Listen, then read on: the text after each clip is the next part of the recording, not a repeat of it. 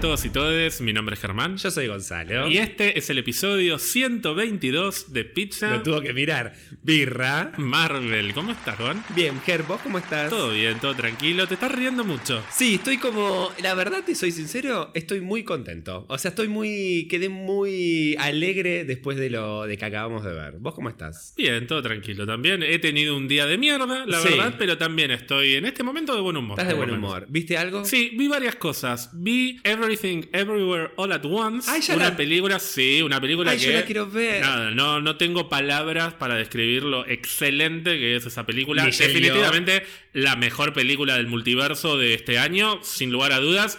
Sin tirarle mierda a Doctor Strange, ahora vas a decir, Sí, "Ah, es esa que película. me, me ganaste de mano porque sabías que lo iba a decir yo. Una verdadera película de cómo se hace el multiverso. Bueno, no sé si una verdadera. Me pareció la mejor película del multiverso de este año y de todos los muchos tiempos. años, Me sí, parece sí, lo, mejor que vi en términos de multiverso en mi vida. ¿Y cómo está la tía de Shang-Chi? Increíble. Increíble, La mejor ¿no? actuación de toda su carrera, ¿Es con matices que no pensé ni en pedo que podía llegar Mira. a tener. No, no, no, no. No se puede hablar mucho de la película porque spoil, es, claro. es una experiencia en todo sentido. Así que bueno, todo el mundo, por favor, vaya a ver esa película. Eh, ¿Se estrena ahora en cine o no? Se está estrenando en este momento en los cines. Te cuento que además de ver la mejor película del multiverso, vi la mejor película de los cameos, que es Chip and Dale Rescue Rangers. Me dijeron que es muy buena. Sí, está bueno, no sé si es muy bueno, buena. está buena, está buena. Pero sí. es muy divertida. Es- Es- sí. Tiene una linda historia, o sea, es, es lindo lo que construyen entre los dos personajes. ¿Vos veías eh, Chip y Dale los rescatadores? Sí, obvio, obvio. Amaba, amaba esos personajes. Lo que me impactó es que no me acordaba de nada, la verdad, del dibujito. Y viendo la película me fui acordando y dije, ay, es verdad, estaba este, estaba Sí. aquella.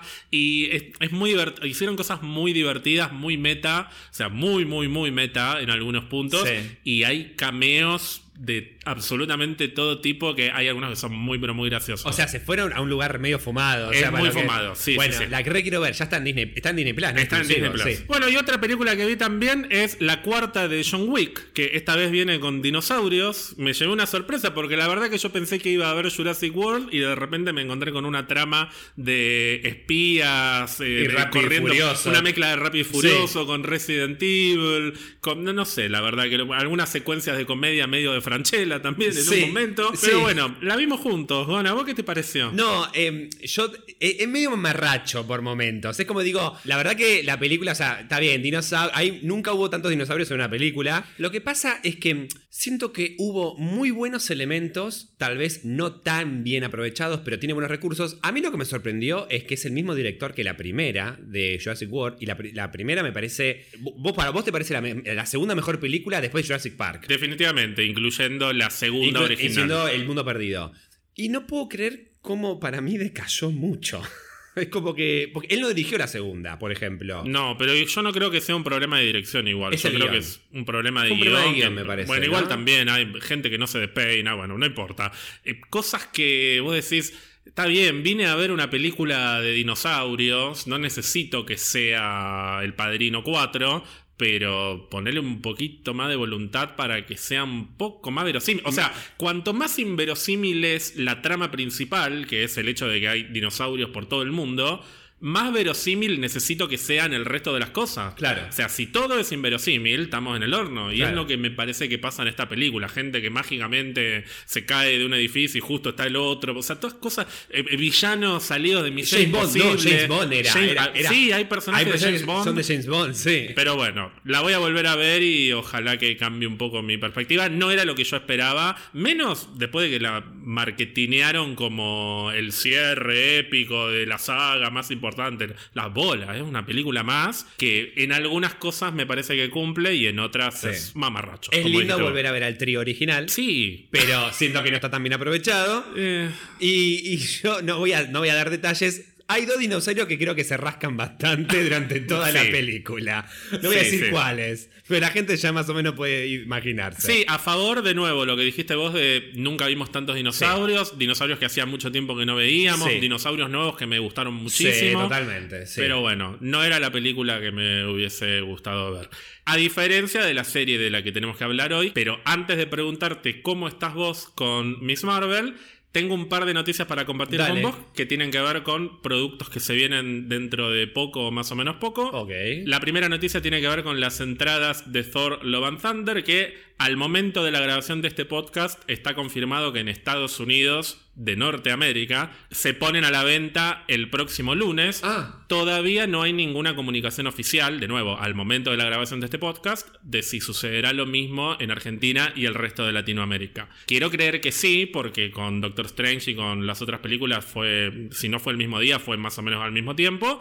Pero en honor a la rigurosidad del trabajo periodístico en la semana del Día del Periodista, que fue hace muy poquito, hay que decir la verdad, no está confirmado que se habiliten las entradas en Latinoamérica el próximo lunes. Después seguro que se termina habilitando, bueno, no importa. Seguro mientras terminamos de grabar este podcast habilitan, o sea. Lo que sí, Gonzalo, tengo una mala noticia. Ah, estás muy pensativo. No sabes cómo decírmela. Sí, porque es una noticia que siento que te va a... No sé si a doler, pero te va a defraudar. ¿Qué pasó? Me porté mal. Hice algo que había dicho que no iba a hacer y lo terminé haciendo. ¿De sacar recién el viernes? ¿Cómo- ¿Cómo sacar si no... Te acabo de decir ah, que no claro. está a la venta eh, todavía. Claro, no. Em, te spoileaste cosas. Vi el segundo tráiler. ¡Ah! Bueno, podría haber sido peor. La verdad que podría haber sido peor porque no me parece que haya sido para tanto. La mala noticia, y no sé cuánto puedo entrar en detalle, no te quiero condicionar. Ya sé, pará, ¿puedo anticiparme? A ver. Creo que vos conocés mucho de en, en qué, están basa- eh, qué cómics está basado esta película. ¿No será que en el segundo tráiler ya, de- ya básicamente armaste la película y sabés cómo termina? No, no, no. Eso por suerte no pasó. Creo que el tráiler se estaba, o los trailers en general, se están guardando muchas cosas jugosas. Pero la realidad es que no estoy del todo convencido de que me vaya a gustar. Ay, ¿por qué? Y porque es más. Este segundo tráiler, hasta estéticamente, me pareció más Ragnarok que el primero. O sea, volvieron algunas escenas Sí. de esas que te digo que no me gustan de Ragnarok. De sketch de televisión. Filmadas medio sketch. Sí, hay cosas estéticas y cierto uso y abuso del humor y de cierto tipo de humor que para un tráiler por ahí está bien. El tema es que después vayas a ver la película y la película esté a la altura de lo que vos estás esperando.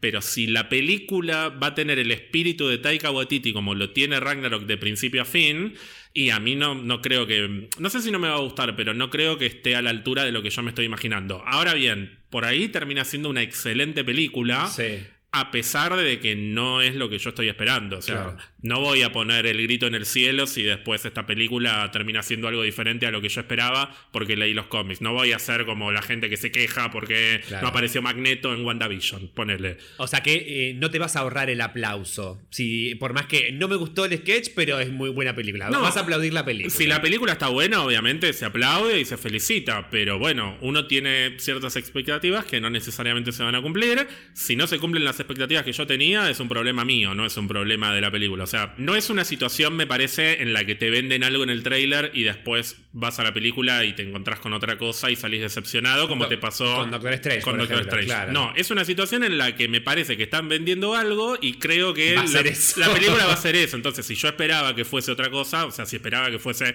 eh, la película de Jason Aaron, de los cómics Claro. de Jason Aaron, y bueno, es un problema mío. Claro. Es una película de Taika Waititi. Ojalá que sea excelente y ojalá más todavía que haya vueltas que me terminen sorprendiendo. Pero mientras le guste al público. Sí, para mí lo que pasa es que, además de que te gustan mucho los cómics de Jason Aaron, tu miedo pasa, me parece, sobre todo con cómo este tipo de película o cómo hace Taika Waititi esta película va a encarar el tema del cáncer de Jane Foster y a Gore, que es demasiado sádico, ponele, para una película con el estilo de Taika Waititi. Por eso, el tráiler no se enfoca en ninguna de esas dos cosas y se enfoca mucho en otras que en el primer tráiler estaban más, eh, más licuadas. Y Sí. acá es como full escenas graciosas y diálogos graciosos. Pero de nuevo, puede ser que se estén guardando las partes dramáticas para la película y que estén poniendo cosas graciosas en los trailers porque la primera Ragnarok fue exitosa con, ese, con esa fórmula y bueno, hay que vender.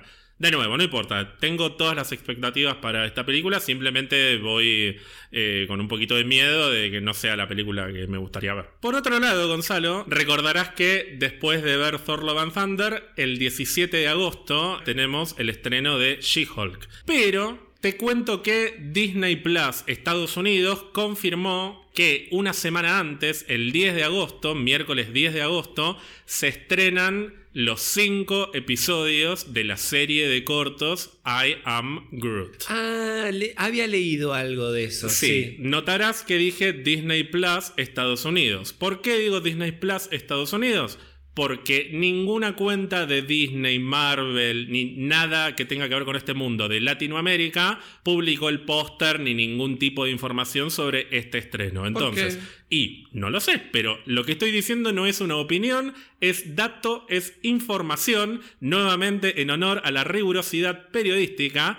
Lo que estoy diciendo es que no tenemos confirmada la fecha de estreno de I Am Groot en Argentina y en Latinoamérica. Solo tenemos confirmada la fecha de estreno en Estados Unidos. ¿Y tu cuenta de Disney Plus de dónde es? De Argentina, porque vivo en Argentina. Ah, no, yo pensé que la podías hacer cuenta en Estados Unidos poniendo una dirección falsa. No, bueno, si te pones una VPN, sí, pero. Ah, bueno, bueno. No, estamos hablando del mundo legal. Ah, ok, ok, Gonzalo. Así que simplemente quiero decir, ojo, que todavía no está confirmada la fecha de estreno. No, no estoy diciendo no se va a estrenar, estoy diciendo no está confirmada la fecha de estreno en Latinoamérica. Están demorados con el doblaje y los subtítulos. Subtítulo. ¿Hay noticias sobre esa serie? ¿Es animada? ¿No es animada? Se supone que es una serie fotorrealística, es decir, que va a ser un tipo de animación, entre comillas, live action, como lo que hicieron, por ejemplo, con El Rey León. Y se sabe que va a estar Vin Diesel y bueno, algunos detalles más de producción, pero no, no hay mucho más eh, para, para hablar de esto. O sea, no es un misterio absoluto. Yo siento que a vos te va a terminar regustando. Como a vos te gustan los cortos de Pixar. O sea, es, es, muy difícil que no te gusten los cortos de Pixar. Hubo algún que otro que es medio flojo. Mi duda es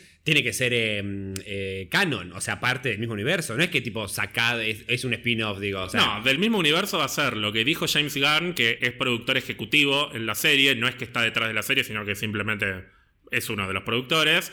Dijo, no esperen que tenga continuidad con las películas. O sea, no, esto no va a conectar con Guardianes 2, Guardianes 3. Van a ser cortos de Groot haciendo cosas. O sea, Groot está creciendo en las películas y necesitamos tener un producto de Baby Groot. Entonces tenemos I Am Groot. No es mucho más que eso, me parece. Y hablando de los cortos de Pixar, el otro día Ian me decía, ¿te genera manija esto? ¿Te genera expectativa? Y le digo, mira, no es que no lo voy a ver, o sea, tengo ganas de verlo, pero es como ir a ver una película de Pixar y estar manija por el corto. La verdad que no, no estoy eh, manija por Paper. Estoy manija por Inside Out o por la película de Pixar que vaya a ver. ¿Cuántos cortos son? Son cinco. Ah, re poquitos. Pensé que eran más, eran tipo 10, una cosa así. No, ya, ¿cuánto querés?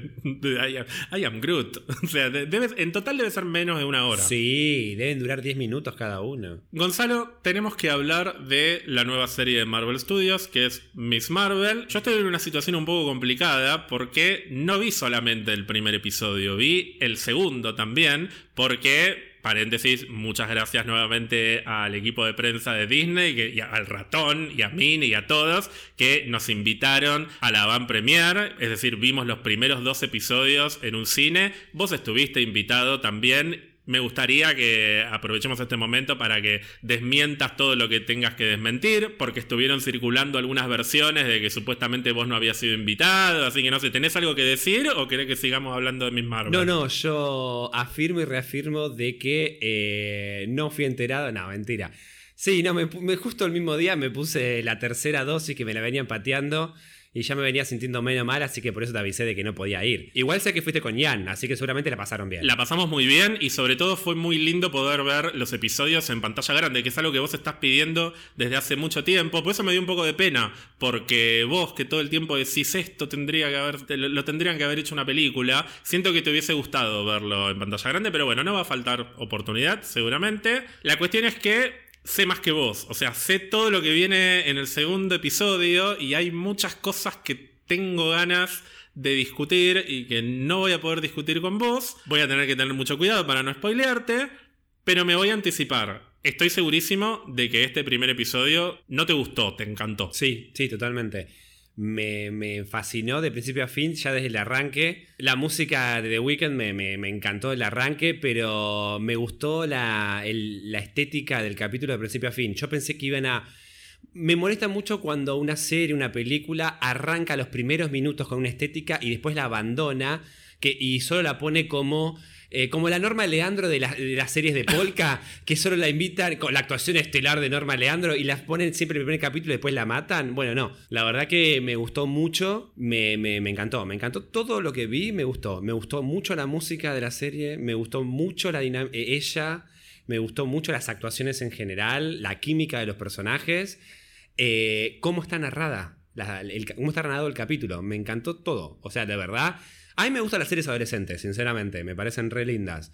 Si están bien hechas, pero sobre todo si los actores y actrices que tienen que hacer adolescentes encaran bien la adolescencia. No como los viejos de. de ¿Cómo se llama esta serie? De Sex Education. Education. Sí, de todos modos, la escritora principal de la serie, que es Villa K. Ali, también trabajó en Sex Education. Personalmente, a mí me parece que Sex Education es una muy buena serie en lo que respecta a temáticas adolescentes. Después que haya muchos actores muy viejos, y también hay algunas cosas que por ahí son un poco tiradas de los pelos, pero siento que a nivel narrativo y a nivel temático, Sex Education es muy buena y tiene puntos en común con, con algunas de las cositas que vimos por lo menos en este primer episodio, pero ya me adelanto, en el segundo también. Así que me parece que la elección de Villa Ali como escritora principal fue una gran decisión. Y también estoy muy satisfecho con el trabajo de dirección de Adil El Arbi y Bilal Falá, que viste que aparecen ya mm, eh, citados como Adil y Bilal. Ni siquiera se ponen el nombre completo.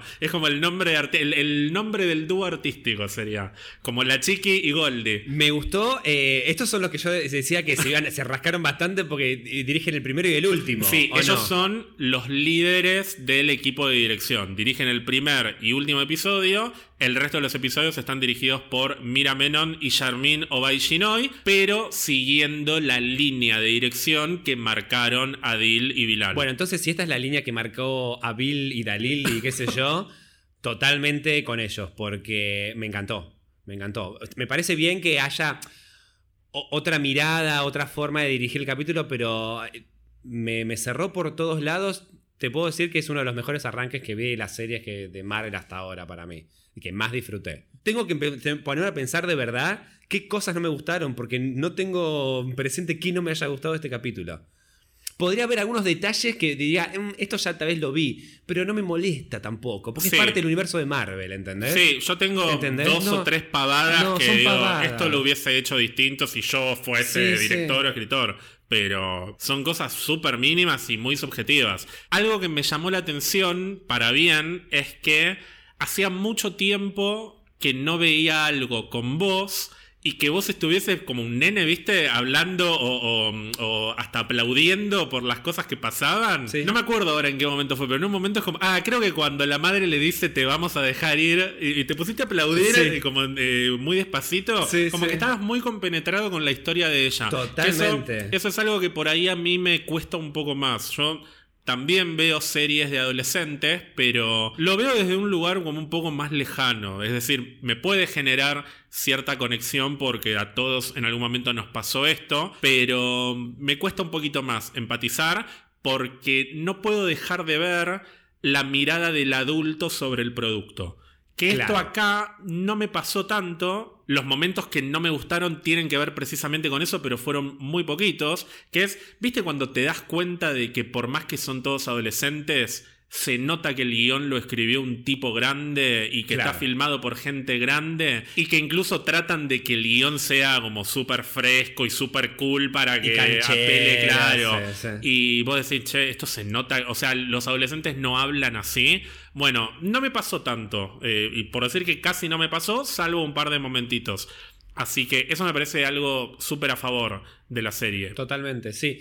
No, la verdad que me, me conecté con la serie desde el momento que arrancó los créditos y, y no recuerdo que me haya reído y aplaudido tanto con el arranque de una serie, ni con WandaVision, ni con Loki. Bueno, Moon el primer capítulo, sabes que es el que menos me gustó.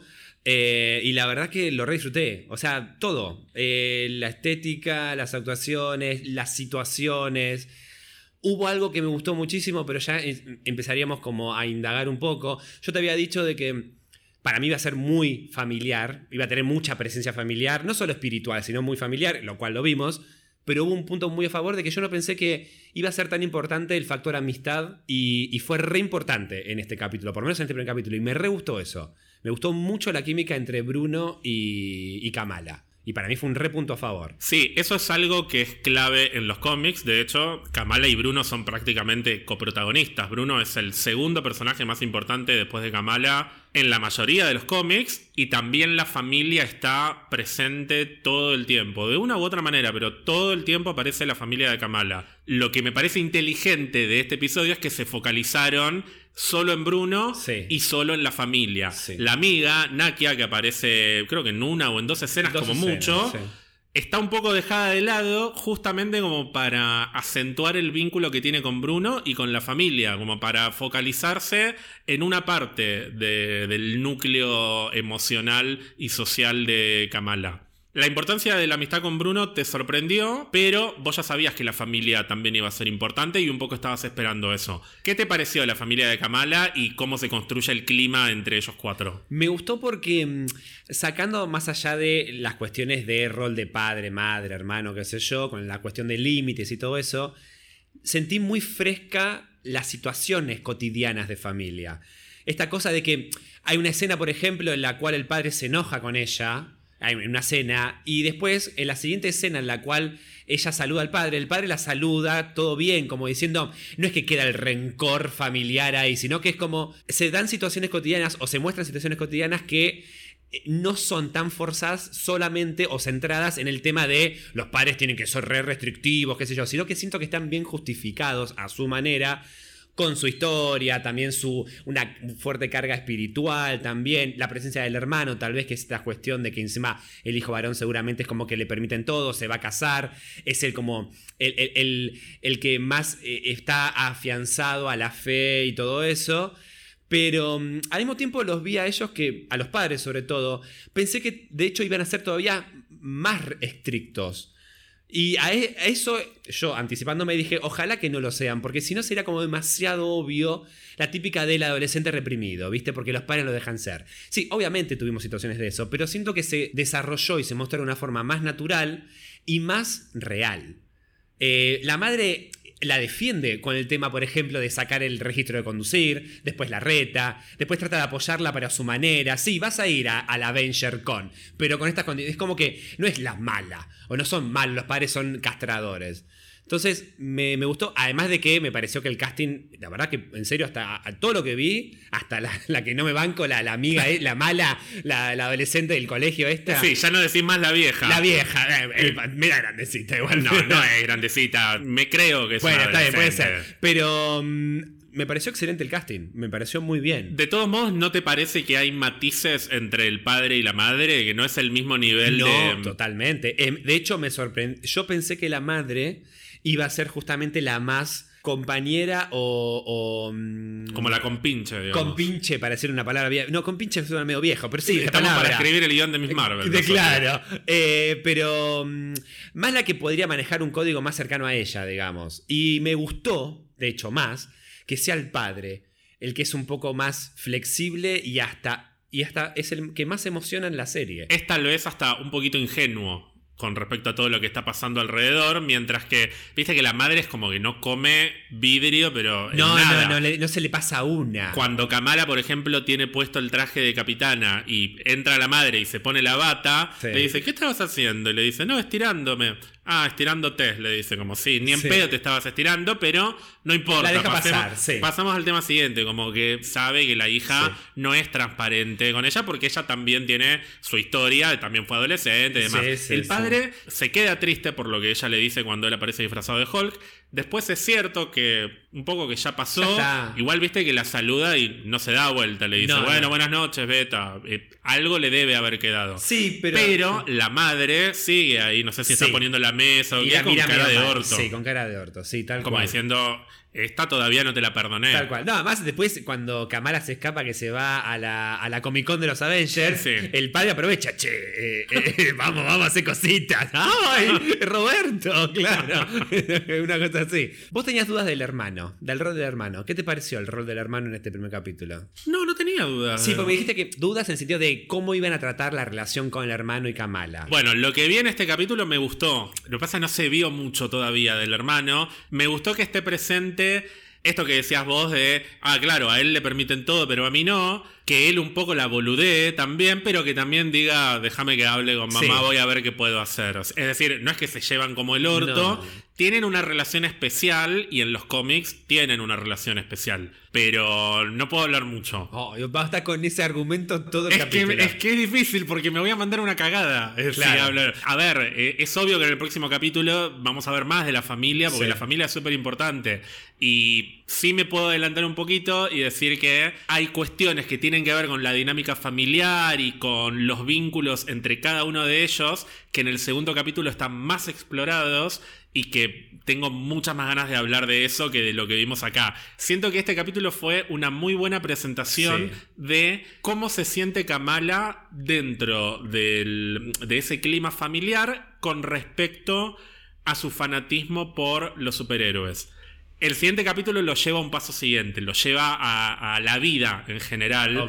Y por eso no quiero hablar de más. Tengo miedo de mandarme una cagada, por eso no quiero hablar mucho. Lo, que vi del hermano me gustó en este capítulo. Bueno. ¿A vos? ¿Qué te pareció? No, no, me gustó, porque me gustó que un poco como que tam- también está, está en esa idea de, ay, pareces una re infantil, que quiero todavía disfrutar de, de superhéroes, qué sé yo, pero sos mi hermana y siento que obviamente la quiere, entonces voy a hacer lo que pueda para ayudarte. Tenemos una relación especial, pero s- querer se quieren, no es, una, no es una relación conflictiva de hermanos, por lo menos eso es lo que plantean. Así que me gustó. Eh, siento que un poco también viene con esta cuestión de que que sea, que sea especial la relación, para mí también es, es parte, responsabilidad de cómo se crían al hijo varón mayor encima y con la hija menor mujer. Claro. Entonces, la- seguramente la forma en que los criaron hace que la relación de hermanos haya tenido que ser especial. De hecho, fíjate que él está hasta más en armonía con la vida que le tocó. Él Sí. es súper espiritual, está rezando todo el tiempo, al punto que el mismo padre le dice, bueno, tanto vas a rezar, o sea, sentate a desayunar. Al mismo tiempo se está por casar, eh, se lleva bien con los padres, no le recriminan nada. Entonces, él está en una, en una posición de privilegio. Sí. Por lo menos a la mirada de Kamala. Y a nuestra mirada también, claramente, está en una posición de privilegio. Esa es otra cosa que me parece interesante, que es que, viste que yo te contaba en el episodio anterior que las creadoras del personaje en los cómics, tanto la editora que es productora en esta serie como la escritora del primer cómic, decían, queremos contar cómo es la experiencia de una chica musulmana, descendiente de pakistaníes en New Jersey, con todo lo bueno y lo malo, sin bajar una línea sobre esto es malo, esto es bueno. O sea, nuestras experiencias fueron así, para bien o para mal, pero a nosotros nos pasó esto. Y a mí me parece que queda claro que, por ejemplo, la madre no, no está bien que la limite a Kamala en sus sueños y en, en las ganas que tiene de, de descubrir eh, otras partes de no solo de su vida, sino del mundo, Sí. como tomando como referencia a la chica esa que se fue a Europa de mochilera. La vieja que- chusma. Claro, o sea, están las dos viejas chusmas ahí criticando a la piba esa y no hizo nada malo esa chica. O sea, está mal esa crítica de la madre y de la, la otra mina. Pero a la vez entendés desde dónde viene esa, Sí. esa mirada y esa preocupación. No es solamente una cuestión de son conservadoras y hay que ser así porque sí. Te das cuenta de que la madre la está protegiendo a la hija de alguna manera porque por algo no fue así o, o no es así con el hijo. El mismo Bruno le dice a, a Kamala, no fue una buena idea la de tu madre vestirte de Hulk, pero bueno, algo podemos hacer. Es decir, tiene razón Kamala en sentirse abrumada por cómo actúan sus padres en su vida, pero también tienen algo de razón los padres cuando le dicen, che, necesitamos que... o sea, ¿quién sos? ¿Por qué estás actuando de esta manera? Hay un juego, como un ida y vuelta entre esas experiencias tan distintas y tan chocantes, digamos, que me parece que en este primer episodio están retratadas de una manera que te puedas poner en los lugares de las dos, tanto de la madre como de la hija, y eso está buenísimo. Sí, y no deja de siempre poner el foco de enriquece mucho, es eso que vos planteás, enriquece mucho las, las escenas y los diálogos, y además no deja de volver siempre al tema de que estamos hablando de adolescentes. Pasás por esa etapa en la cual de una manera más o menos explícita, necesitas rebelarte contra el límite impuesto, contra los mandatos, contra las figuras de autoridad. De una u otra manera, Kamala de verdad es bastante suave, es bastante hasta... aunque el hermano, haya dicho, che, la verdad que la forma en que les pediste ir a, ir a la Comic Con de los Avengers no fue lo mejor, qué sé yo, pero a mí me pareció que fue bastante eh, sincera, por más que mintió de que quería acompañar a Bruno, pero fue bastante sincera y me dio ternura la manera en que lo pedía. Y después cómo se terminó como sacando y diciendo, claro, a ver el hijito varón cómo pide ir a la Comic Con, a ver cómo se lo dicen que sí. Eso me pareció muy gracioso. Eh, mira, estaba con el otro con el Susu, el aparato ese. Susu, apaga la luz. Em, y eso me encanta, o sea, me gusta esa etapa, que me siento que está bien retratado esta cuestión de, sigue siendo un adolescente, 16 años, es como, querés mandarlos a la mierda, y de hecho es bastante correcta, les tiene mucho respeto a los padres, realmente. Sí, eh, cuando se da cuenta de que le hizo daño al padre. Y sobre todo al padre. Sí, dice, no, bueno, no quería hacer esto. Y de hecho Bruno le dice, ¿hiciste llorar a tu papá? Uf, eso sí que es nuevo, como diciendo, la cagaste. A vos te gustó mucho esta actitud sobreprotectora que tiene la madre que aparece cuando lo ve a Bruno, que le dice, ay, vení para acá que te preparo la comida. La, mujer, la mujer más rápida en cocinar, cuatro, cuatro viandas tenía. Pero esa cosa de, de madre que dice, vos no te vas de acá sin comida, porque te tiene que dar comida porque, porque es así, pero te das cuenta de que viene desde un lugar de muchísimo cariño. Totalmente. Lo cual no significa que no se pueda equivocar, porque de nuevo, se equivoca en la manera en la que trata de que Kamala no se pierda en un terreno de fantasía tratando de ser alguien más. Está claro, me parece que la madre quiere que Kamala se sienta orgullosa de sí misma y de su cultura y de su familia y de su tradición. Y hay algo de Kamala que tiene que ver con el deseo de escapar y de ser la capitana Marvel, que justo es la heroína que no solo vuela por todo el, eh, todo el cosmos, sino que encima es alta, rubia, blanca, es como un estereotipo de mujer muy alejado de lo que son los pakistaníes y los indios, es decir, toda la diáspora de la que proviene esta familia. Y por eso le impone, bueno, te vas a disfrazar de Hulk y aprovechamos y te metemos el, vestido tradicional, que no me acuerdo cómo se llama, pero que es un vestido tradicional de su cultura. No es la manera, pero está muy bien construido el personaje como para que entiendas que lo hace desde el amor y desde la preocupación. Sí, sí, totalmente. Nunca vi malas intenciones de ella. El tema es que no logra conectar para empatizar, pero al mismo tiempo poner el límite siendo la madre. O sea, me parece que lo que falta ahí es un poco más de bajar las dos y, encontrarse, digamos. Pero me parece que está bien cumpliendo el rol. El tema es, la madre le pregunta, eh, no quieras irte por ahí volando cósmicamente, qué sé yo. Sé vos, sentite orgullosa de lo que vos sos. Con tu cultura, con tu familia, con tu religión, con lo que quieras. Siento que el mensaje de la madre está piola. Hecho de sentir, no quieras ser la capitana Marvel, no quieras ser otra persona que anda por ahí. Sé vos. Y me parece que ese va a ser el trasfondo de la serie. Tal cual. Tal el tema es, Kamala durante la serie claramente va a, más allá de tener poderes y tener a una ídola como la Capitana Marvel, tiene que descubrir cómo ser ella misma una superheroína.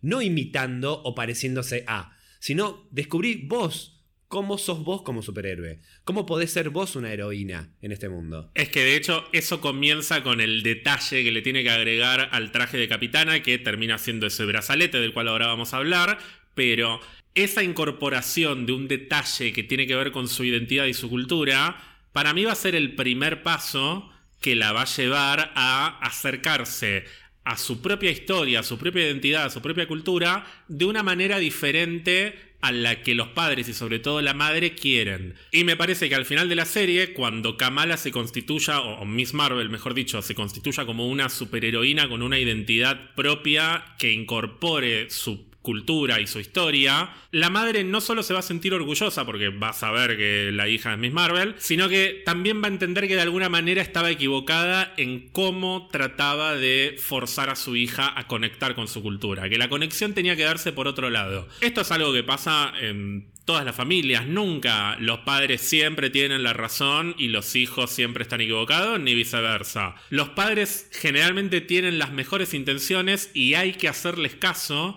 pero la manera en la que tratan de bajarnos La, la línea O el mensaje, No. el conocimiento. no suele ser la mejor, pero es totalmente entendible porque nadie sabe cómo ser padre, cómo ser madre. Entonces, esa idea de un aprendizaje mutuo entre padres e hijos, pero sobre todo entre madre e hija, para mí va a ser clave en la serie. Para mí, el corazón de esta historia, más que la familia, va a terminar siendo el vínculo entre la madre y la hija. Mira. Cómo entre las dos van a, mm, van a aprender a conectarse de otra manera y a, a reconectarse con las partes del mundo con las que no se llevan tan bien. Porque la madre también me parece que es de toda la familia la que está un poquito más mala onda con todo lo que sea ajeno a su cultura, al margen de que lo adora a Bruno y demás. Un pero... poquito, bastante, te digo. No, pero digo, porque, por ejemplo, a Bruno lo adora y Bruno no tiene nada que ver, pero él es como que es como si fuese de la familia. Sí. Y Kamala, por otro lado, como que no quiere saber nada con esa casa, aunque tiene eh, una conexión emocional, o sea, cuando encuentra el brazalete, se siente recontrainteresada. Y es la misma madre la que le dice, no toques ahí. ¿Qué te pareció toda esa. mm, eh, la, mm, la aparición del brazalete, los trastos que vos dijiste? ¿Qué es un trasto? Ay, sí, oh, como, qué mal que subtitulan a veces, Dios.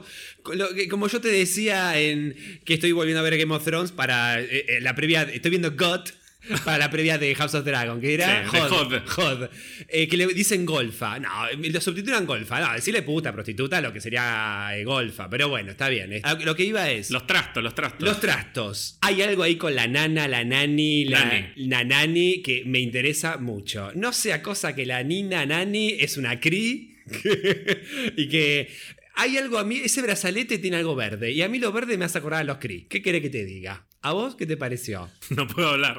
Ay, la puta madre. No me digas que ya van de lleno. Bueno, No, no, no puedo hablar. Hay cosas de las que no puedo hablar. bueno. Más allá de. Voy a, entonces voy al superficial. Me encantó el brazalete. me encantó el diseño del brazalete. No pensé que se agrandaba cuando se lo pone. Ah, se agranda, se ¿no? agranda, Claro. se agranda. Y además no descubrí, tal vez en el segundo capítulo sí, cómo lo abrió. Lo rozó, lo tocó. No es que lo. Viste que primero él abría la fuerza. Sí. Y después es como que parece que lo roza con el, con el dedo, qué sé yo, y ahí se abre. Eh, a la mierda los guantes que le hizo Bruno, porque lo que hizo el brazalete es mucho mejor. Pero necesito ver a, eh, eh, necesito ver a la, a la abuela. Quiero que la abuela aparezca en la serie, tiene que aparecer. ¿A vos qué te pareció? Todo, todo el tema del recurso del brazalete. Me gusta puntualmente por esto que te decía, porque siento que es el primer paso para que ella se conecte con su historia y con su identidad y su cultura de una manera diferente y de una manera que nadie se hubiese esperado, ni ella ni la madre. Y algo que me gustó mucho y que de hecho lo disfruté más la segunda vez que vi el capítulo, es el recurso de la música cuando abre el, el baúl en el que están todas las cositas, como los recuerdos, que está mm, eh, la fotito del hermano cuando era chico, que está el dibujito que ella hizo de, mm, del Capitán América cuando también era muy chica. Y está el que se suponía que era un trasto, que ella dijo todo eso a la basura, bueno, está guardado como algo importante, que es el brazalete. En el momento que toma el brazalete, ¿viste cómo recurren a, a los gritos de, de música tradicional? No sé, no quiero decir una burrada, pero es algo súper étnico Sí. de Pakistán y de. India. La música me pareció, tanto la música como la, la banda sonora, o sea, todo me pareció muy linda. Me pareció que estuvo muy bien compuesta y, y acompañó muy bien las escenas. O sea, me, me- me encantó. Yo lo que quería decirte eh, sobre la nani es, viste que en un momento la madre le dice a Kamala, sí, como que tu abuela también vivía medio en un mundo de fantasía. Uy, la abuela sabe mucho. Algo hay por ahí. Ah, sabe sí. mucho y para mí que ya la tratan de gaga, pobre, de que no, pobre, no, la abuela está mal, dice delirio. No, pero, pero yo, yo vi gente vestida de color verde. No, para mí algo hay con la abuela. Necesito que aparezca la abuela. Ahora, Bruno según Kamala, tiene poca familia. Bueno, hay muchas cosas de los cómics que tienen que ver con Bruno que están súper presentes. Por empezar, el local, que es Circle Q, esa, mm, como esa especie de tienda en la que él trabaja. Bueno, es el mismo local en el que está Bruno en los cómics. También en los cómics, de alguna manera, Bruno es una especie de mini ingeniero, es como un genio de la ingeniería, como un prodigio. De hecho, estaba viendo eh, para poder anotarse a futuro en Caltech. Exacto. Y está el tema de la soledad de Bruno y la conexión que tiene con toda la familia de Kamala. O sea, la relación de la familia de Kamala y Bruno en los cómics es también súper, pero súper cruzada, como vimos en este capítulo. Así que, bueno, de hecho, en los créditos, el segundo actor es Matt Lins, que es el que hace de Bruno. O sea, va a ser el coprotagonista de esta serie. Acá es cuando digo, esta es una de las pequeñas cositas que diría, esto ya lo vi, pero me molesta porque me encantó muchísimo el capítulo. Es un recurso ya bastante usado de que tenés que tener un amigo, compañero que la tiene clara con la tecnología. El flaco la tiene clarísima, me lo recreo, está bien, me gusta como recurso, está bueno que tenga la ayuda, pero digo como ya es un recurso muy usado en Marvel. Listo, eso como comentario. De Sí. Una cosita que podrían hacerla distinta, qué sé yo. Pero bueno, hace falta la, la cuestión tecnológica. Igual, no estoy viendo el sentido de por qué vendría tanto del lado de tecnología Kamala, o sea, Miss Marvel, porque no estuvo muy. eh, O sea, Miss Marvel no está muy relacionada con la tecnología. No, pero él de alguna manera es como su sidekick a nivel. El, el hombre en la silla, digamos, como Claro. Ned para Peter en las películas de Spider-Man. Sí. Él en los cómics ocupa ese Claro. papel. Pero bueno, vamos a ver cómo lo desarrollan en la serie. A mí lo que por ahí no me termina de gustar del todo. No es que no me guste el actor, el actor me parece bueno. Pero yo ya te había dicho cuando salió el tráiler y me volvió a pasar. Lo siento demasiado actorcito joven de Disney que es súper lindo y que acá le, le- lo despeinaron un poquito y camina un poco desgarbado y ya está, me tengo que creer que es un nerd. No me da el Bruno de los cómics que es mucho más Shaggy. ¿Viste el Shaggy de Scooby-Doo? sí, sí, Como sí. mucho más flaco y mucho menos hegemónico en términos de lo que estamos acostumbrados a ver en series adolescentes. O sea, me creo que es un adolescente, no me termino de creer que es el amigo nerd. O sea, se nota que se levanta la remera y está todo trabado como Tom Holland. Entonces, eso por ahí es como que me distrae un poquito, pero de nuevo, tampoco me, me arruina la Ah, a vida. mí no me pareció tan hegemónico. Es, igual, es Tom Holland, es Tom Holland 2. ¿Sí? ¿Te pareció tan Me parecido? parece idéntico a Tom Ah, Holland. no, Me, pareció, me parece más hegemónico, por ejemplo, volviendo a serie adolescente de Heartstopper. El que hace de. Ay, se me fue el nombre. Bueno, el, el que sería el, el chonguito rugbyer. Bueno, pero es rugby. Pero bueno, también te, tiene que hacer más ese rol. No me pareció tan hegemónico este, no sé por qué. Puede ser porque justamente actúa pareciéndose más nerd, pero bueno, che, puede haber nerds lindos. Está bien, pero me doy cuenta de que está todo trabado abajo de la remera. Y ningún chico que está todo el tiempo sentado preparando todas las cosas que hace él tiene los abdominales que tiene Tom Holland. Y es obvio que ese pibe está súper preparado como para ser modelo, actor, etcétera, etcétera. Entonces, un poquito me distrae, pero sobre todo porque tengo al Bruno de los cómics Claro. que no tiene nada que ver con esto. Claro. Es mucho, pero mucho más eh, adolescente, trash. Pero, pero nada, no me, no me molesta, no es algo que me. Oh, no, no me gusta el actor. Está, está Me- bien el actor. Me gustó mucho la química que tienen entre los dos. Sí, y me gusta también la química que tienen con Nakia, aunque aparece muy poquito. Pero es que ella sí es mega hegemónica, pero encaja con el personaje, porque en los cómics también es como la chica que es súper mega linda. Todo el tiempo con el pañuelo. Y esa está, viste, como medio ácida. Tipo, ella es la que apostó en contra de Kamala. O sea, a ella le debe los, Sí. los 10 dólares. Pero es amiga. Pero súper amiga. Sí, recontra sí, amiga. ¿Y qué te pareció la vieja? La mentira, la mala, ponele, la adolescente mala. Bueno, Zoe Zimmer también está en los cómics. Me gustó que de alguna manera también respetaron hasta mm, los orígenes de Miss Marvel en los cómics, porque la primera vez que ella usa los poderes también la salva Zoe Ah, mira. En, en los cómics. Es como que tiene que salvar justo a la que no se banca. Algo que me gustó mucho es que cuando, eh, cuando aparece Wiccan, cuando aparece Gonzalo en la, en la Comic Con, que aparece ella estrella ahí, Sí, sí, sí. toda disfrazada, podrían haber caído en el lugar común de que cuando Kamala usa los poderes y se nota que va a ganar el concurso, ella la mire mal y no, se pone re contenta, la aplaude, le dice, che, saquémonos una foto, te etiqueto, como que es buena onda la mina, a pesar de que es un poquito asquerosa porque está, está un poco subida al pony.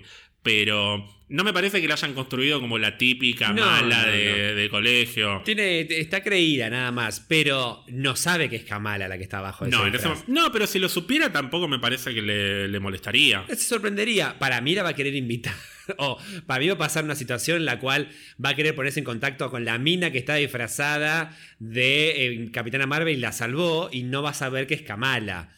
O seguramente, por ejemplo, no estuvo en la escena del tráiler de, ah, Kamala, otra remera de los Vengadores, qué cute. A mí me da la sensación, ahora pensándolo, de que no sabe que la mina que lo salvó es Kamala. Claro. Entonces está re, está re fascinada con la mina que la salvó, pero y a Kamala la trata como, "Ay, qué boludita, una remera de los Vengadores. Antes de hablar de la, la rural de los Avengers, digamos, Sí. de la Avengers Con, que es donde sucede esto, hablemos un poco del estilo visual de la serie y aprovechemos también para hablar de cómo ese estilo visual les permite meter un montón de referencias a todo el MCU, muchísimas, o sea, al punto que tenés que pausar para ver algunas cosas que yo cuando te cuente ahora te vas a morir. No, no, Porque hay cosas que no se ven si no, si no No, pones pausa. además yo tengo que leer los subtítulos, entonces no puedo ver, veo la mitad de las cosas. Empezando por la primera secuencia, que es esa especie de video hecho por. por- Bueno, no esa especie de video, no, es un video hecho por Kamala, pero es como una mezcla de muchos videos. Sí. Que no sé si te diste cuenta, pero hasta está el detalle de que, por ejemplo, cuando los cartoncitos de la capitana eh, y Thanos están peleando,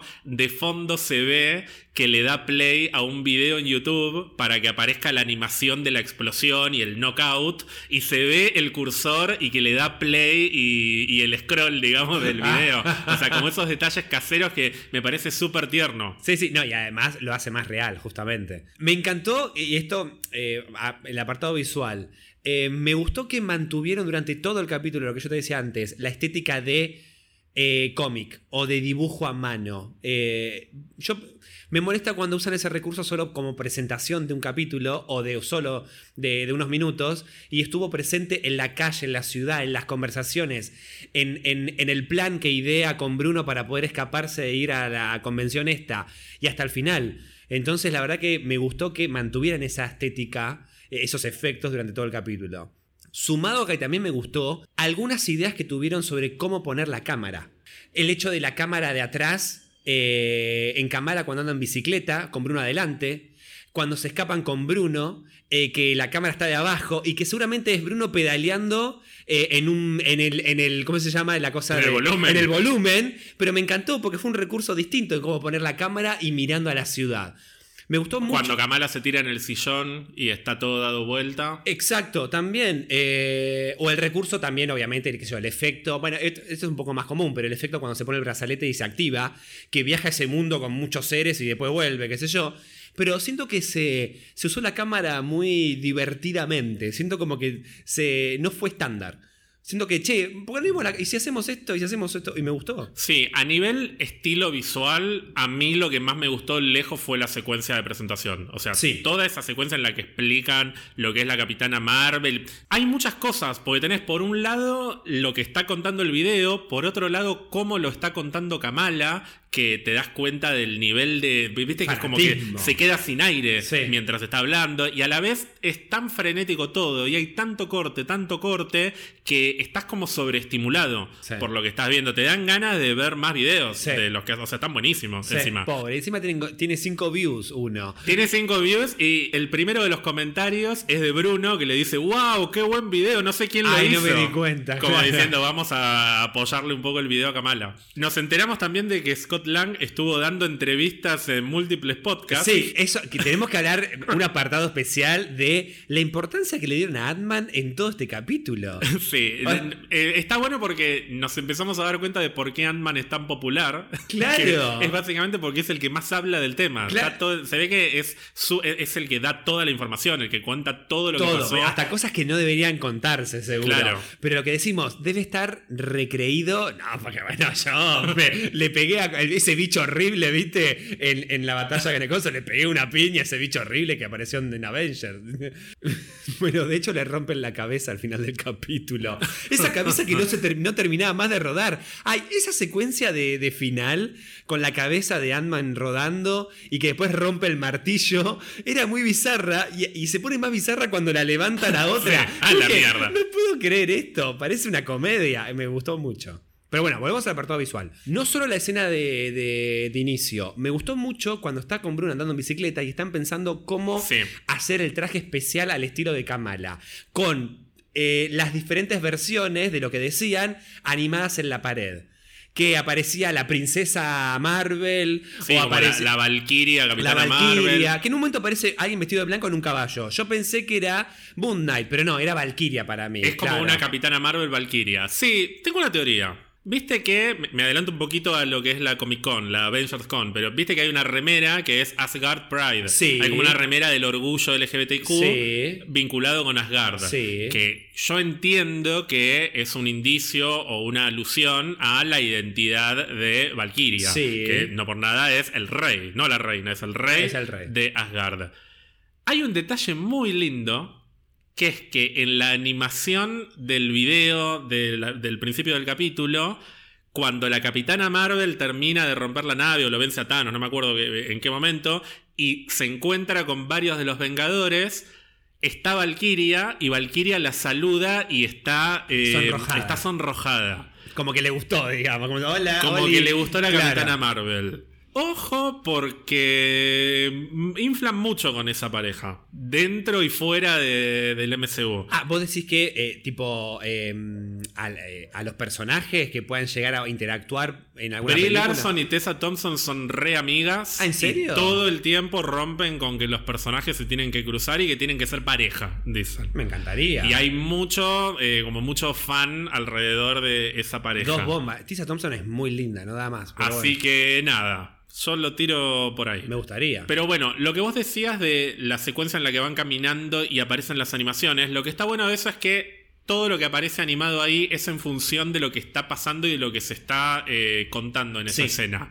Por eso hay una escena que no me terminó de gustar tanto, que es cuando chatean y aparecen los mensajes en el piso, Los en los emojis, carteles. sí. Esa es la única escena que visualmente me pareció un toque forzada, que me pareció demasiado obvio que están los directores diciendo, ay, podemos hacer que aparezca acá, y ay, mirá qué inteligente aparece en el piso. Como que me, me pareció, me distrajo. Me distrajo eh, eh, tener que estar viendo a ver dónde aparece el emoji ahora. Porque no me sumaba nada realmente. eh, o por lo menos yo no sentí que me sumara nada que me lo contaran de esa manera. O sea, fue una escena demasiado larga para el contenido de la escena. Que es básicamente Kamala diciendo no me dejaron ir. Pero ¿qué hubiese Punto. preferido? Que hagan como Polka, que te pone el mensaje de texto en grande de lo que se están escribiendo, por ejemplo. O que la hagan más corta la escena. Siento que fue muy larga. O sea, Porque mostrar... es, un, es una plano Es un secuencia. plano Es un secuencia plano de cómo secuencia. viene con la bicicleta, deja la bicicleta, sube la escalera, entra a la habitación, todo para contar no me dejó ir mi mamá. O sea, si por ahí hubiésemos tenido un diálogo más largo en el chat, se habría visto diferente, pero como la conversación es tan no me dejaron ir, uh, emoji, punto suspensivo, me, como que me distrajo, como que dije, bueno, ¿y qué va a pasar? Ni por casualidad me arruina el capítulo esto. A lo que voy es a que es el único momento en el que lo sentí un poco forzado a, a- a esto de, tener que meter, claro, Claro. meter cosas súper... e- Es el momento en el que sentí que son viejos haciendo algo cool para los adolescentes. El único momento en el que me pasó eso. Todo lo demás siento que fue en función de lo que se estaba contando y que funcionó bien. Como cuando repasan todo el plan de cómo irse a la Avengers Con, que me parece re lindo también el detalle de que el traje está buenísimo en ese... Eh, claro, yo dije, pero pará, este no es el traje que había visto un poco antes. pero, Está pero muy a la bueno vez parece ese. un traje de cosplay, o sea, no es Claro, que está vestida de claro, pero era mejor que el, que el que se hizo ella, digamos. Me encanta el plan y lo... y Bueno, la bicicleta creemos que no la va a recuperar, ¿no? La bicicleta que dejó No, tirada. ni en pedo. Ah, y otra cosa, a diferencia de los conductores de New Jersey que la pobre Kamala dejan tirado ahí en la bicicleta, que no creo Sí, que la muy forro. Muy malo, dale. Además, no es que no te dejan subir con bicicleta, le dejó, le cerró la puerta ahí. A diferencia de esos conductores de colectivo, los nuestros se la bancan como eh, Federico. No, Fernando. Fernando, que, que nos escucha, un saludo a Fer y a todos los colectiveros y colectiveras de, de la ciudad, de la provincia, de toda la Argentina qué que nos escuchan. Ah, yo soy muy federalista yo. Pero hablemos un poco de ya lo que sería la secuencia final del capítulo, que es la Avengers Con, que me parece que cualquiera de los dos quisiéramos ir. Vos vas vestido de Weekend, de obviamente. Wiccan. No había nadie de Wiccan, así que como soy el primer No, Wiccan existe. No, soy el primer Wiccan argentino, el primer Wiccan de la primera Avengers Con, mira. Yo igual sería, como vos me dijiste, ahí, ahí va Gonzalo. ¿Cómo se llama la... la, la- Sería Zoe. Soy con, vestida con de Marvel como Wiccan, claro. Sí, un pequeño detalle. El look de Zoe es bastante parecido al look de la Miss Marvel original de Carol Danvers Sí. en 1977, que de hecho, en la secuencia del principio del capítulo, en el medio de todos los pósters de Capitana Marvel, hay un dibujo que seguramente lo hizo Kamala de esa Miss Marvel. Está Mira. la Miss Marvel original. Sí, a mí lo que me llamó la atención fue el antifaz y en la forma del pelo. El pelo. Es igual a Miss Marvel de, de Carol. Que viste que Bruno le dice como para levantarle el ánimo, Sí. no, ni siquiera se parece. Ni siquiera se parece, como diciendo, está mal encima diseñado. claro. Hay una sobredosis de referencias, guiños, alusiones que nada, no me voy a poner a enumerarlos. Hay un par que sí te los quiero decir porque estoy seguro que no los viste. Pero decime vos, ¿qué viste? O sea, No. de todo ese bombardeo, ¿qué te, con Lo qué que te me acuerdo es que yo te digo, no puedo creer la importancia que tiene Atman, primero con la estatua, y segundo, hay un tipo disfrazado de hormiga sirviendo bebidas, alcohol, no sí, sé qué era. vende mucho Ant-Man. Eso Ant-Man está vende claro. mucho. Hay una mm, eh, como una especie de estatua gigante que es la que se le cae la cabeza. Pero porque están emulando el momento en el que sale de la bahía, creo que es una bahía en San Francisco, Sí. en Ant-Man and the Wasp. Sí, Viste que está el barquito. Sí. ¿No, ¿Esto no será un indicio de decir, che, mira, Ant-Man se lleva bien con los pibes? Para decir, mira si él una- no es una, una- una forma de voy a reclutar un par de pibes ahí que tienen poderes para y ser su líder porque yo soy, Y soy dale, un Avenger. vos querés meter a Wiccan. No, pero estoy seguro de que sí va a ser súper popular. Sí. O sea, Ant-Man en la tercera va Sí, a ser, sí. como vos dijiste, insoportable. Inso- creído. Pero porque a diferencia de Endgame, que nadie se quiere sacar una foto con él, para mí ya para, para Ant-Man 3 todo el mundo lo va a amar. Sí, sí, sí, seguramente. Por Eh, eso es, el, es como el divertido, es como el, el joven que Sí. baila en el musical del Capitán América. Es verdad, tenés razón. Quejo que hice, pero Ni siquiera estuvo. No estuvo ahí. Bueno, pero lo meten porque es popular. Claro, es popular y claro, y además, guarda que en un podcast haya dicho, no, eh, yo estuve, pero, pero Era muy chiquito". era chiquito, no me vieron, claro. Bueno, hay eh, un detalle. Están los muñecos de Ant-Man reales. O sea, hay muñecos de Ant-Man and the Wasp que lo googleé y es, es el paquete. Es el O sea, paquete. es el mismo paquete que vas a una juguetería y lo conseguís. Es buenísimo. Bueno, eh, me gustó el detalle del muro de los mensajes, eh, gracias por el Sí, sacrificio. yo sabía que eso te iba a gustar. Me gustó mucho y bien porque reconozca la figura de Natalia. Está bueno esta cosa de que el tema de, no sé si por Yelena o qué sé yo, pero hubo algo en la historia dentro del MCU que hicieron de que las viudas negras se hicieran públicamente conocidas y reconocieran el, el sacrificio de Natalia.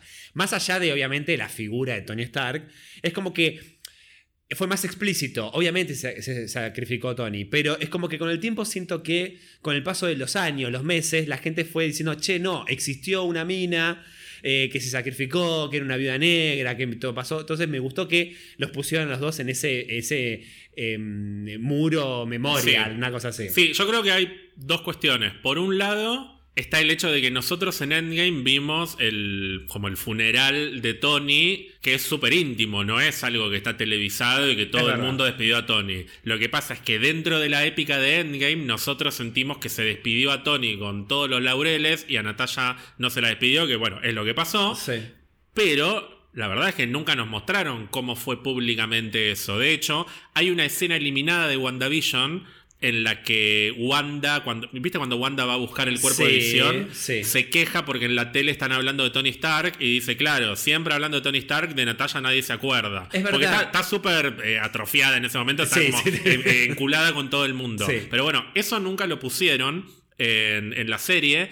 Y ahí es donde me parece que entra la otra cuestión, que es que me parece que están tratando ya desde lo que es Marvel Studios, Kevin Feige, de corregir un poquito lo que para muchos fue un error, que fue tirarle todos los laureles a Tony y que Natalia quedara ahí eh, en- como en un sacrificio más clandestino. ¿Pero te parece un error? No, para muchos fue un error. Ellos lo justificaron con el hecho de que Tony era la figura pública y Natalia era una desconocida. Pero bueno, a mí me molestó. No, Yo cuando vi la sí. película me había molestado. Pero que pará, no- sí, pero como espectador te molesta, si estás dentro del universo de Marvel, no conoces a Natalia.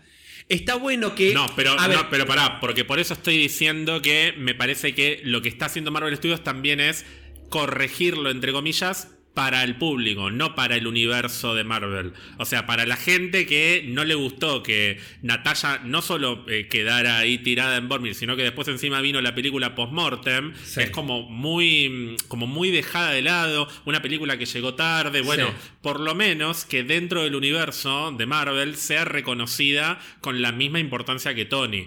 Eso, de alguna manera, es una especie de reparación histórica Ah. para los fanáticos de la viuda. Claro, claro. No, incluso en la placa que está en Nueva York, en Hawkeye, se muestra. Está el nombre de los seis Avengers, que fue el primer lugar donde se reunieron los Avengers, qué sé yo. Sí, y la misma. Spider-Man Far From Home arranca con Tony, Natasha, el, no, Tony el capitán, Natasha y Visión. No sé si en ese orden, pero están los cuatro. O sea, a los cuatro se los reconoce como los héroes, el, el in memoriam, digamos. Es verdad. Y bueno, acá solamente aparecen ellos dos como los dos Vengadores muertos. Una vez más alimentando esto del capitán no se sabe dónde está. Y bueno, Visión, pobrecito. Con suerte había una foto pixelada para poner en. Spider-Man. Bueno, después obviamente vi mucho de Asgard. O sea, e- Sí. en cuanto a la mitología de Asgard, no solo de Thor.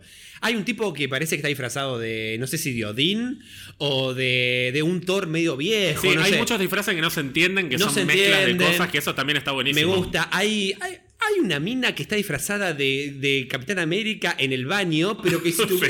parece un robot. No entendí. Es como una especie de R2D2 mezcla Sí, de Capitán no América. entendí, pero me encantó igual. Pero me gustan esos disfraces medio híbridos que son poner las chicas vestidas de como chicas sexys tipo cheerleaders, Sí. pero con los guantes de Iron Man. Sí. Esos disfraces medio raros me, me gustaron. ¿No había una de Valkyria? ¿No? Parece- Hay Hay hay Valkyria, sí, Okoye, Dora Milaje, hay Ah, no, Black una, hasta una Gamora. Hay una Gamora y. Bueno, acá te quiero eh, un par de detalles que son re lindos.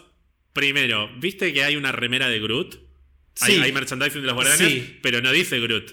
Dice Mr. Tree. Ay, me muero porque la gente no sabe que dice I am Groot. No, pero hay una cosa que es peor. Hay un documental que se está vendiendo, que está en las cajas del Blu-ray o del Sí. DVD, que es sobre Star-Lord, o sea, sobre Peter Quill, Sí. o sea, sobre la vida del terrestre que se fue a vivir al espacio. ¿Y sabes cómo se llama? No, ay, se va a morir. Se llama The Peter Quill Starboy Story. O sea, No. me lo imagino diciendo, pero no era Starboy, era Star-Lord. Starlo, pero la puta madre. No, igual, eh, a, a- a una palabra casi. Planeta de mierda, Eh, o sí, sea, claro. ni siquiera me pueden recordar bien. Starboy. No, lo de Mr. Tree es muy bueno. Claro, no sabe la gente que dice I am Groot. Hay un libro sobre la Capitana Marvel también, como, pero es como mucho más serio. Es Carol, la historia, La historia, de la, yo. la historia de la Vengadora Cósmica, una cosa por el estilo. Sí, ella cuando arranca el capítulo dice que estuvo averiguando, además del, po- del podcast o de las participaciones que tuvo Scott Lang, eh, que como averiguó un par de cosas, claramente debe saber que estuvo en la Fuerza Aérea, todo eso, pero no da la información.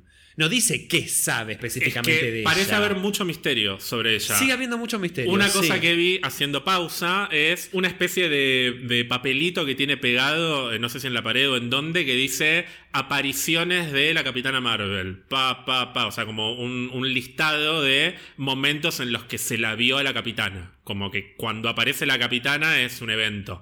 Entonces fue tomando nota de las veces en las que se ve que visitó la Tierra. Sí, y además eh, es como que hasta defiende la decisión o, la acción de la Capitana Marvel de que ella viene, hace lo suyo y se va. Como diciendo, bueno, tiene que hacer cosas por ahí. Un poco está juega esto con, con, con la idea también de Kamala de se quiere ir a la mierda, se quiere ir.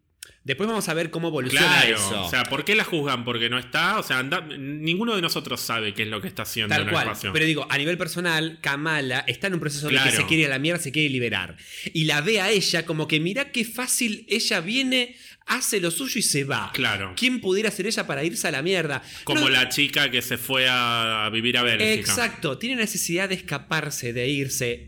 No necesariamente a otro planeta, a otra parte de la galaxia, pero sí de irse, de, de romper ese lazo que la ata con el núcleo familiar o, o la- el planeta Tierra, lo que sea. Y no puede irse ni siquiera un par de kilómetros a la convención. Exacto, que no sé, ¿dónde era la convención? No, No, ahí mismo en Era New Jersey. New Bueno, Jersey, bueno. Otro detalle, el lugar en el que se lleva a cabo la convención es la base militar en la que se entrenó Steve Rogers. ¿En serio? Claro, de, de hecho por eso cuando llegan está sonando la canción del Capitán América y en la entrada Hay una estatua. Hay una estatua Sí, del Capitán América. Pero pará, nunca me di cuenta que era la base militar. O sea, Porque donde es- se. pero donde- porque es el nombre de la base. bien, pero donde se originó el primer eh, Shield, Por digamos. eso, donde- sí, sí. Camp Lehigh, que es el nombre de la base, no, no te lo dicen. Lo que pasa es que ya es un nombre que lo vimos en la primera Capitán América, lo vimos en la segunda cuando va con Sí. Natasha y lo vimos en Endgame, En el- que van en ah, los es verdad, 70. claro, no me acordaba el nombre. Ya que mencionaste lo de la capitana y de cómo ella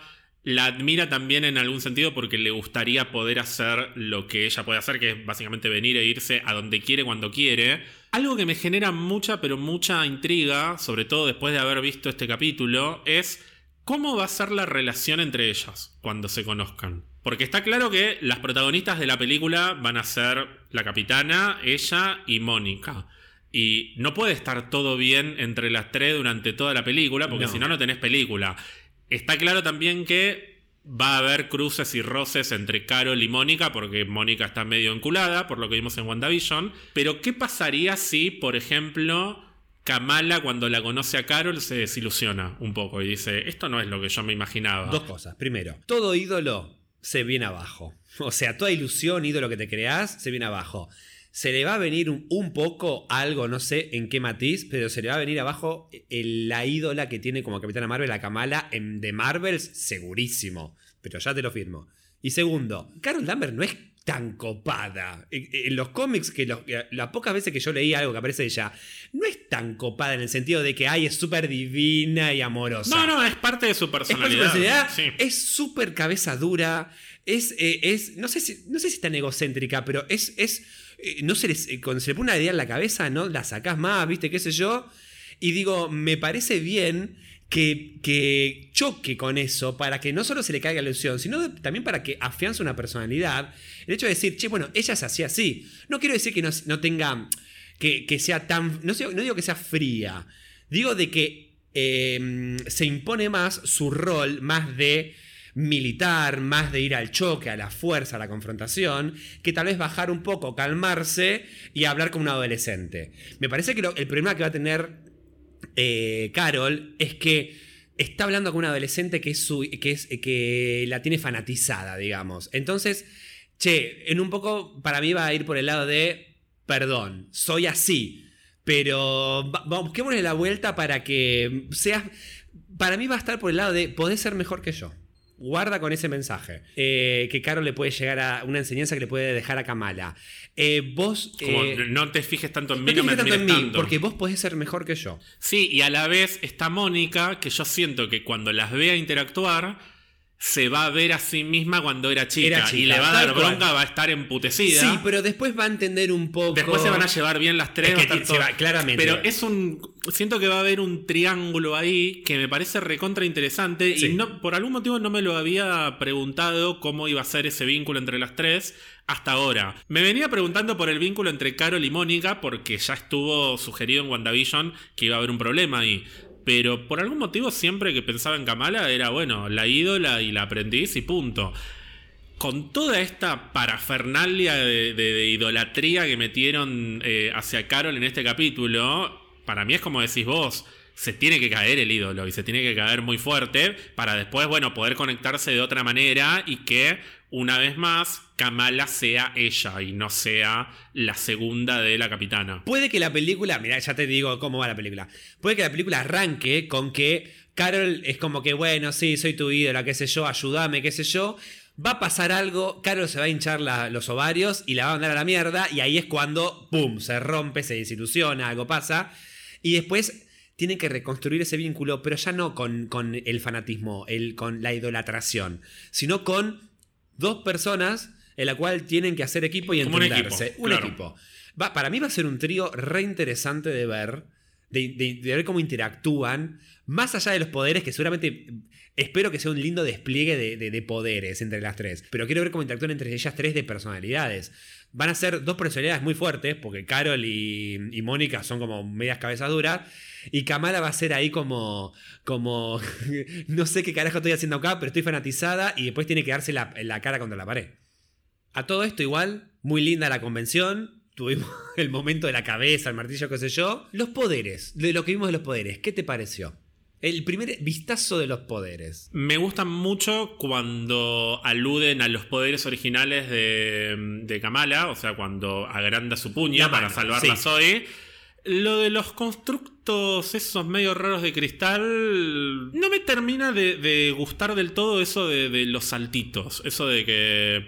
de lo que muestran al final del Sí. capítulo, que es que se puede subir. Bueno, no estoy spoileando nada, pero lo va a volver a hacer. O sea, se va a subir, Sí. eh, va a usar como plataformas, digamos, con, con sus poderes. Pero nada, no, no vimos tanto, por Sí. lo menos en este capítulo. Lo que sí te puedo decir es que lo que más me gusta, tanto en este capítulo como en el próximo, es cuando agranda su cuerpo. No me molesta para nada que esté todo eh, la mano gigante con los cristales, al contrario, hasta me parece que queda, queda muy bueno porque le, siento que la eleva un poco. Eh, pero bueno, hay otras cosas de los poderes que las vamos a hablar la semana que viene.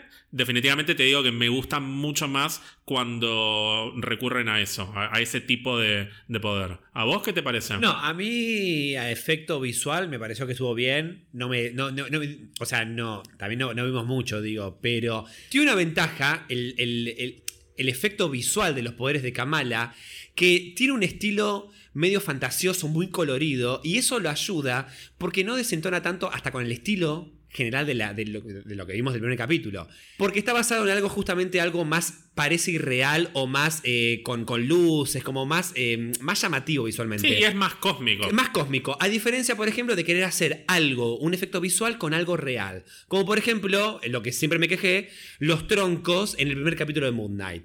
O por ejemplo, Moon Knight cuando está eh, persiguiendo en el segundo capítulo, crea, creo, a- al chacal este. Y hay en algunas cuestiones de la elegancia del personaje que te das cuenta que es un personaje muy digital, como cuando está corriendo, por ejemplo. Después creo que hasta mejoró en el resto de la serie.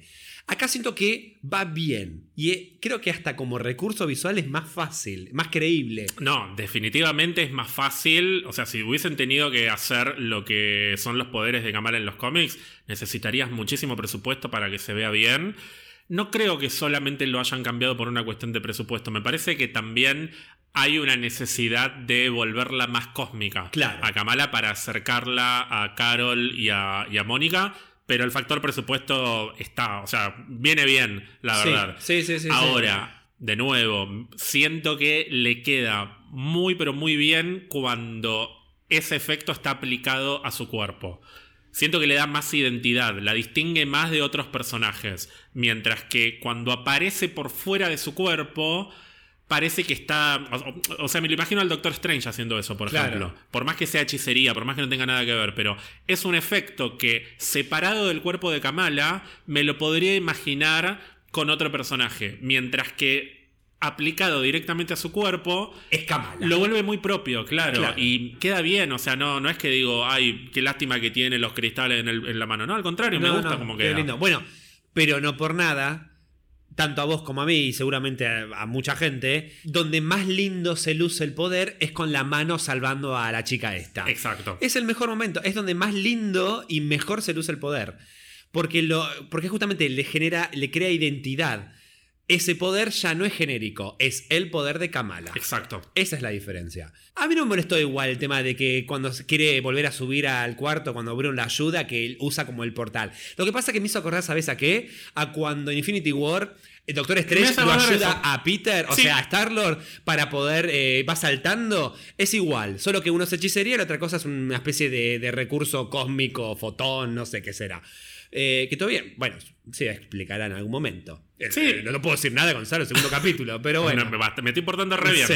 No, a mí no me molesta igual, ¿eh? Digo que me quedo con ganas de ver más de la Claro, mano grande. claro. Más que, siento que las otras cositas ya las vi. Sí. Ya vi a Star-Lord saltando sobre los portalcitos o las plataformas La plataforma de Doctor Strange. Strange. Ya vi personajes tirando, o sea, la vi a la Capitana Marvel tirando rayos y haciendo cosas. Nunca vi un personaje que el cuerpo se le agrande, o sea, partes del cuerpo se le con, con esa forma Sí, pero más tan deforme. De- claro. con deformidad y a la vez con ese, ese efecto luminoso y cósmico. Me Sí. parece muy atractivo. Sí. Así que tengo más ganas de ver eso, la verdad. Y además queda bien para, para lo colorido que es el. Por lo menos fue el primer capítulo. Es muy colorido, mucho color y eso me encantó. Eh, y queda bien justamente el poder a- alineado al estilo visual de- del capítulo. Así que me gustó. Y me gustó la conversación, justamente final, que ya estuvimos hablando, la conversación final entre la madre, el hecho de decir, eh, no te quedes solo pensando afuera. ¿Qué querés ser cósmica? ¿O querés.? eh, bueno. Y después mira al pote y dice, y sí, a la mierda. A la mierda, me- quieres ser cósmica, te mando a la mierda. Me voy al espacio. a la Claro, tal cual. Pero ya veremos el crecimiento, la evolución de ella. Es decir, puedo ser cósmica, pero en la Tierra. Ahí, para mí, el fuerte va a estar ahí. Y a mi estilo, no al estilo de la Capitana Marvel.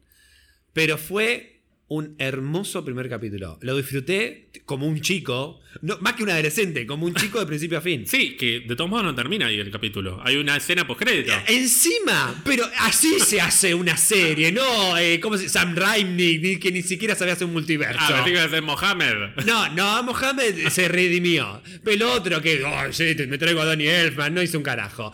Eh, Tenemos dos personajes, uno nuevo y uno ya conocido. Sí, que le veía cara conocida y. Gonzalo, vos, vos sabés quién es ese personaje, ¿no? Y le veo cara conocida y no sé quién es. Es el agente que aparece en Spider-Man No Way Home, el que lo persigue a Tom Holland, básicamente. E interroga a todos los amigos y familia. Va, familia, la tía May, ¿no? Así que a, a vos te, te molesta que subtitularon que a la tía May le dice que está loca. Claro, en el momento que, le, que le- la recrimina diciendo, pero ¿cómo dejaste a un pibe a cargo tuyo que haga todo lo que hizo? Y en inglés dice, Who does that? O, eh, tipo, ¿quién hace eso? Claro. Pero en, en el subtítulo dice, ¿estás loca? ¿Acaso estás loca? No. Y vos, Germán, no, bueno, lo que pasa es que seguramente la, la empresa del subtitulado. No, no importa. Subtitulan mal.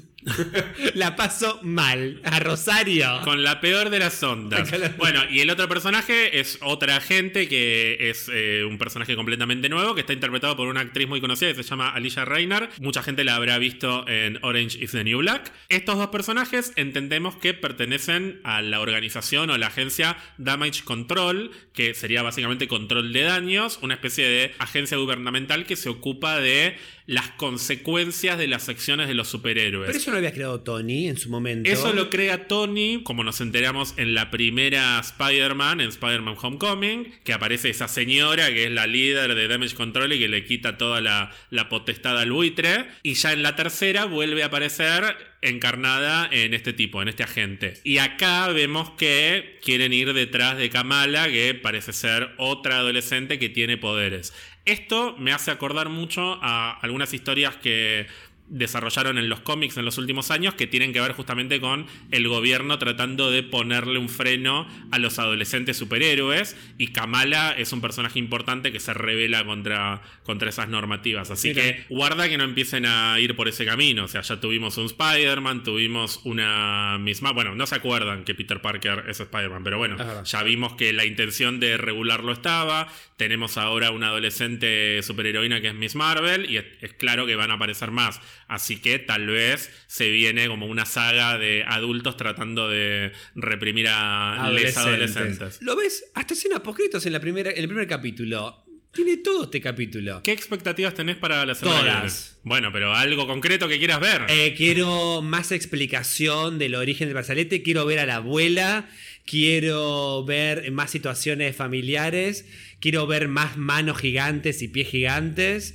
Quiero ya eh, que Kamala diga, no, voy a empezar a cambiar un poquito el traje. Quiero que empiece a marcar más su identidad a nivel vestuario. Quiero una buena persecución y que Kamala los cague tipo sin querer, pero los sopapea a todos estos boludos que la van a perseguir. En los Alpes, con Wake Me Up Before You Go Go, en el Ay, carrito. sé. Ay, Dios. Bueno, se redimió Mohamed, no me hagas acordar. Y quiero, quiero mucho. Quiero, quiero que no pierda el espíritu de este capítulo.